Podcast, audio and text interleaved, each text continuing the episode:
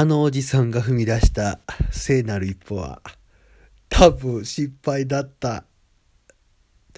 まさまさの聖なる一歩ラジオ始まりますえーっと聖なる一歩っていう言葉は新しいこととか初めてやることとか知らない人に会うとか少し不安とか恐怖とか抱えながらもう一歩踏み出す行為のことを言っています。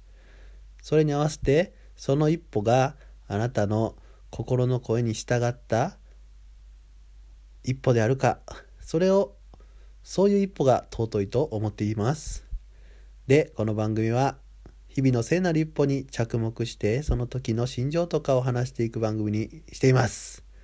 あなたの一歩が生まれますようにっていう感じですね。で今日電車でおじさんの聖なる一歩を見ました。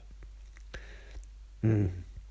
あれがおじさんじゃなければ成功したのかもしれないがおじさんだったんですね。えっとどういうことかというと僕は電車に乗ってたらおじさんが座ってましてその隣に可愛いお姉さんが座ってました。おじさんはキョロキョロしています。何してんねやろこのおじさんと思っている私。おじさんは何かに気づきます。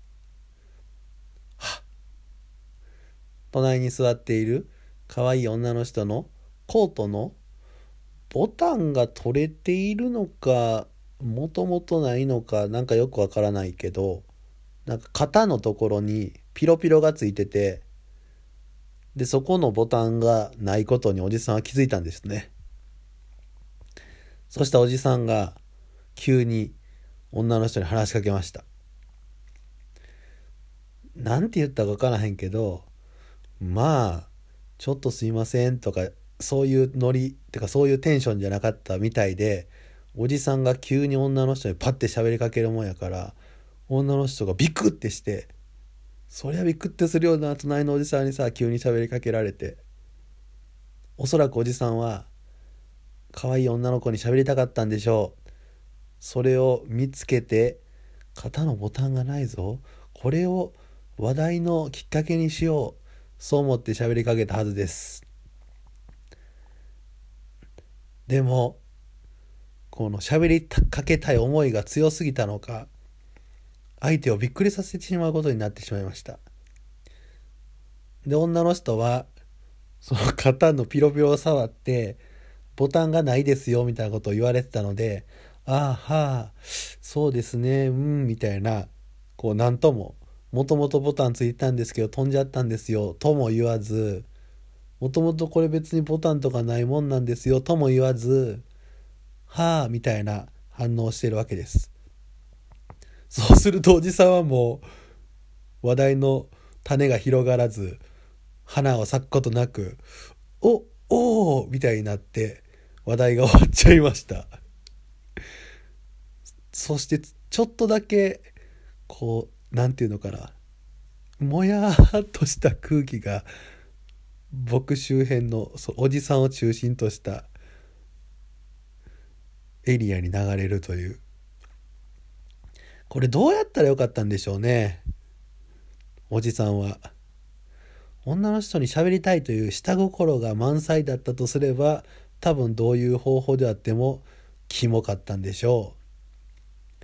ただこの肩のボタンが取れているかどうかっていう部分に切り込んでいくっていうのは結構勇勇者だなと思った。思ったな。今取れた女の人は気づいてない。すいません。ボタン取れましたよ。これ優しいよね。うん。これは優しいと思うけど。